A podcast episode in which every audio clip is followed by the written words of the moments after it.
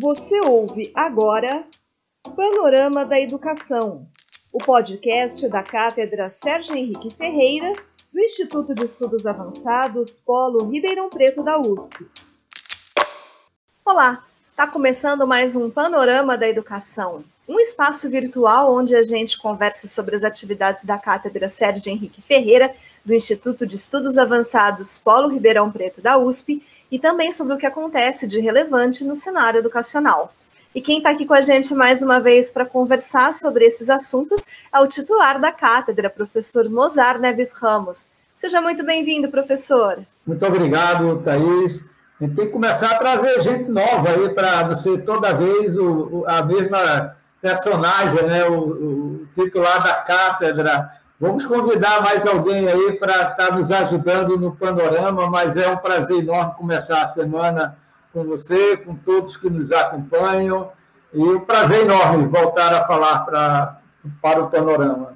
O prazer é nosso, professor, mas vale a pena sim, porque o conhecimento do senhor é que precisa ser passado para todo mundo que nos assiste aqui. E em breve a gente vai trazer sim mais pessoas para conversarem com a gente aqui no nosso Panorama da Educação. Bom, no programa de hoje a gente vai chamar atenção para um tema que já foi discutido anteriormente aqui, mas que volta à pauta porque é uma questão muito importante, que é a desigualdade educacional. É um quadro que já existia antes da pandemia, mas está se agravando cada vez mais por conta do fechamento das escolas. Uma pesquisa solicitada ao Datafolha pela Fundação Lehman pelo Itaú Social e pelo Banco Interamericano de Desenvolvimento, mostrou dados que ajudam a ter uma ideia do quadro que está se desenhando aqui no país nesse sentido. Enquanto 38% dos estudantes com maior renda tiveram acesso ao retorno parcial às aulas presenciais, apenas 16% dos alunos mais pobres tiveram essa oportunidade. E comparando as regiões do país, 40% dos estudantes do Sul e Sudeste tiveram acesso às escolas reabertas parcialmente, mas no Nordeste esse índice é de 11%, e no Norte do país chega a 6%. É como a gente tem dito aqui, né, professor? O desafio pós-pandemia vai ser muito maior que a gente imagina, não é verdade? Olha, Thaís, é, ou seja, a cada novo dado, a cada nova pesquisa, sobre os impactos da pandemia no acesso à escola, na aprendizagem, a gente percebe cada vez mais ah, o aumento da desigualdade provocado aí pela, pela, pela Covid. Né? Ah, a gente já tinha praticamente certeza de que teríamos impacto do ponto de vista socioeconômico. Tinha um outro estudo que foi também publicado pelo Marcelo Neri, e pelo Osório, que são professores da FGV do Rio de Janeiro, que eles mostraram exatamente por faixas etárias, né? Ele fez uma, eles fizeram uma análise olhando até 15 anos, de 16, 17 anos, e comparou esses dois grupos etários, né, por faixa de renda e encontrou, encontraram, né, algo muito semelhante ao que a Lema agora com a, a o Itaú Social é, conseguiram na pesquisa a, agora, né, mostrando claramente que os alunos de maior renda tiveram muito mais tempo dedicado à escola, mesmo uma escola é, pelo ensino remoto ou híbrido, né, uma parte presencial e uma parte pelo ensino remoto. Por outro lado, os mais pobres, eles tiveram muitas dificuldades né, realmente ter o, a parte remota. E como as escolas estão fechadas por conta da pandemia, o que a gente está vendo é que uma boa parte dos estudantes, os mais pobres, os que mais necessitariam da escola, estão sem atividades há mais de um ano. Isso vai ser um retrocesso e uma perspectiva lamentavelmente, de aumentar o abandono escolar muito grande. Né? Então, isso realmente nos preocupa. E o outro fato é a desigualdade que a gente historicamente sempre teve no Brasil. Né? A gente sempre teve as regiões sul-sudeste sendo é, uma ilha de excelência relativa, relativa, quando se compara com o Norte e Nordeste.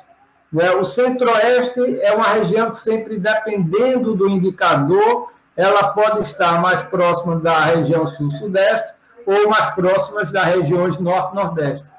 Então, o que a gente percebe é um aumento ainda maior dessa desigualdade regional, né, do ponto de vista educacional. Né? E isso é muito claro, porque as crianças, principalmente dos, é, das regiões norte e nordeste, dos grotões dessas regiões, lá dos interiores, né? não têm acesso, estão sem aula. E não precisa para o interior, não. Eu estou aqui em Recife desde o início da pandemia. Eu pergunto a algumas crianças de escolas públicas, elas estão praticamente sem estudar. Então, é, o uso maior tem sido por aplicativo ou por atividade escolar, papel, né, que os professores têm levado à casa dos estudantes. Mas isso você consegue fazer um mês, dois meses, depois disso é muito mais difícil manter essa logística. Né? Então, mais uma vez, aquela crítica que nós estávamos e continuamos a fazer da ausência de um plano nacional de conectividade digital, principalmente para as crianças de mais baixa renda, isso deveria ter sido feito no, feito no início, no, no, no final de 2020, para que no início de 2021 a gente tivesse assegurado as atividades remotas para essas crianças. Né? Então, a desigualdade tende a crescer, o abandono também, portanto, a, vai ser um prejuízo muito grande para o país em todos os aspectos. Pois é, professor. E outra análise divulgada na semana passada revelou mais um aspecto preocupante dessa crise educacional que a gente vive atualmente. A Campanha Nacional pelo Direito à Educação realizou uma análise sobre o Plano Nacional de Educação.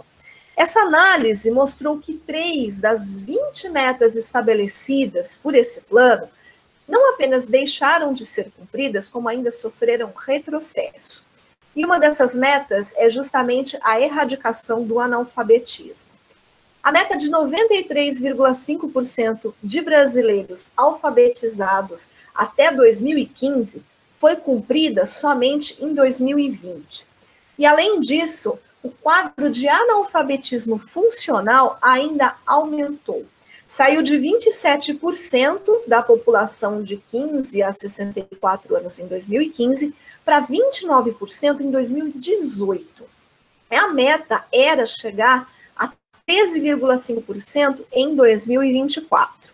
E para complementar esse quadro, segundo um levantamento do Unicef, feito em parceria com o Centro de Estudos e Pesquisas em Educação, Cultura e Ação Comunitária, das 5,1 milhões de crianças que ficaram sem acesso à educação nesse período da pandemia, mais de 2 milhões, ou seja, 41%, tinham entre 6 e 10 anos, que é justamente a faixa que inclui o início da alfabetização.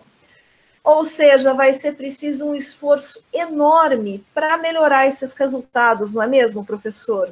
Olha, Thaís, a gente tem que dividir em duas partes né, para entender o tamanho do desafio.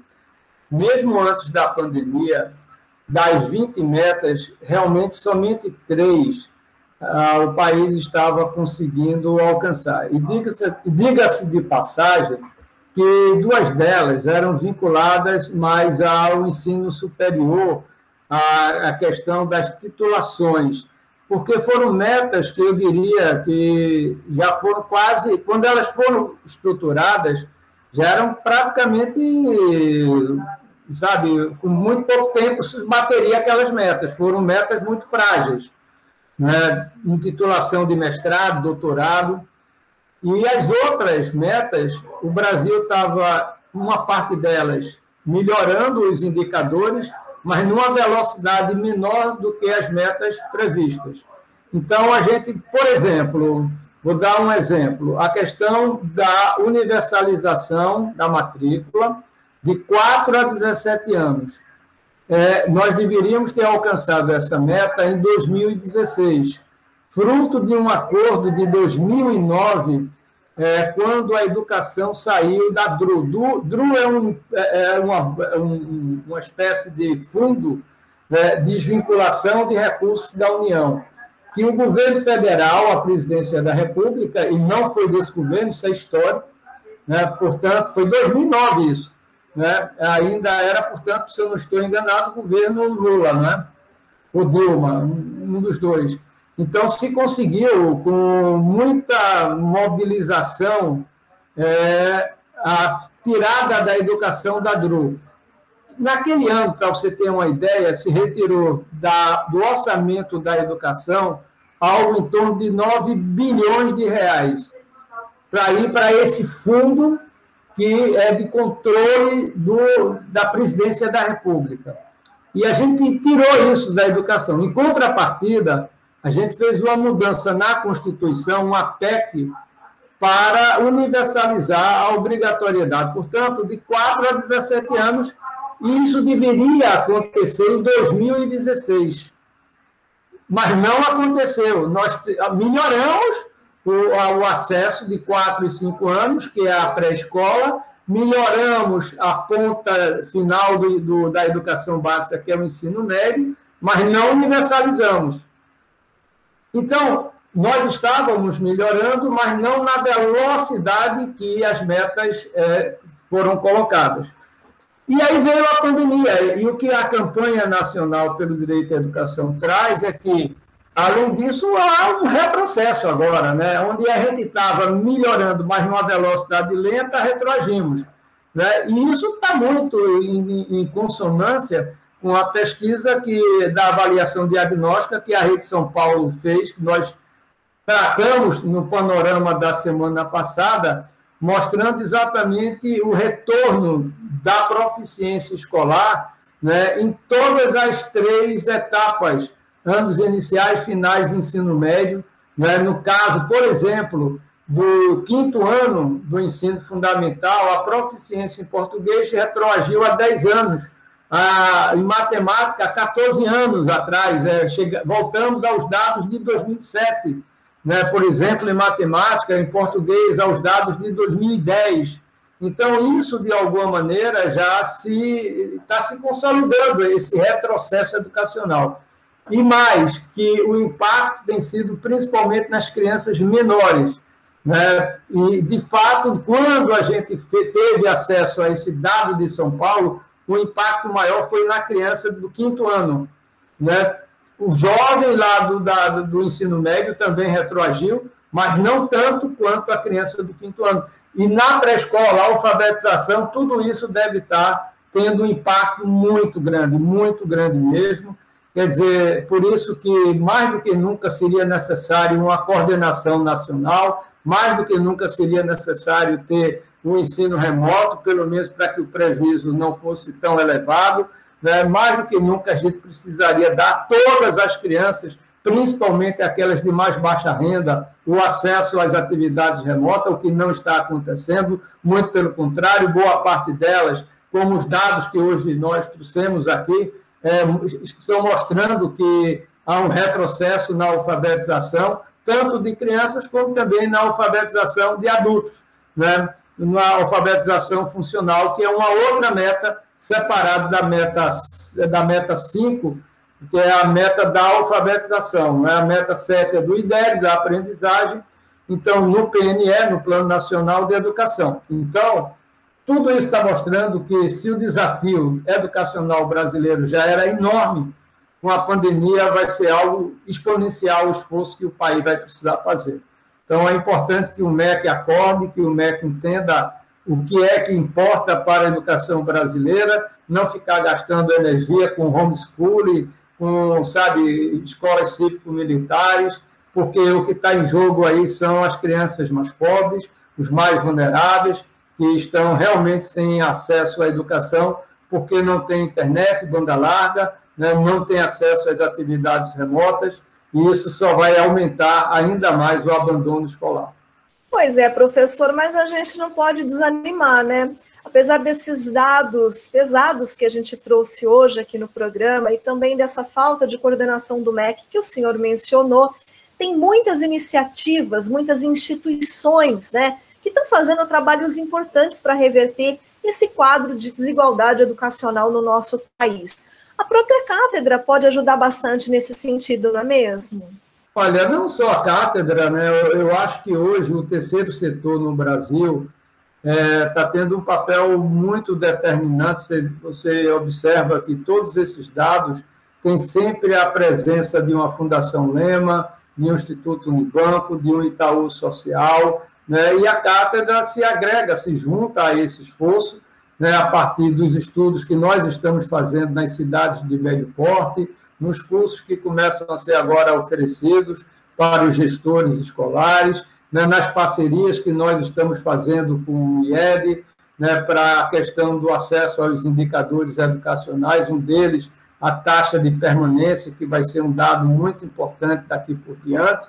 Quer dizer, a, os webinários que a gente tem trazido e feito com grandes e importantes especialistas brasileiros, é, mas eu diria hoje que a sociedade civil está fazendo um trabalho muito importante. A sociedade civil que eu me refiro é exatamente aquela vinculada à área da educação, que tem no terceiro setor, como instituições como essa, e tantas outras ainda que eu não sei, como o próprio Instituto Ayrton Senna, né? você vai buscar Centro Paula Souza, que é da área das os cursos técnicos profissionalizantes, que está vinculado ao governo do Estado de São Paulo. Enfim, eu acho que é um esforço. O que está faltando é alguém que organize esse esforço de maneira mais articulada, mais orgânica, para que a gente possa, pela organização, ganhar mais em escala e ganhar mais em qualidade. O que está faltando é isso.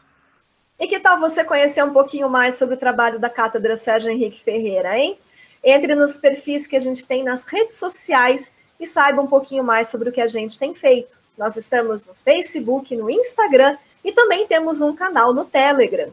Inscreva-se, curta, compartilhe os nossos conteúdos e deixe também uma mensagem lá contando que temas você gostaria que a gente discutisse aqui nesse espaço. Na semana que vem eu volto com mais um Panorama da Educação e eu te espero aqui. Até lá!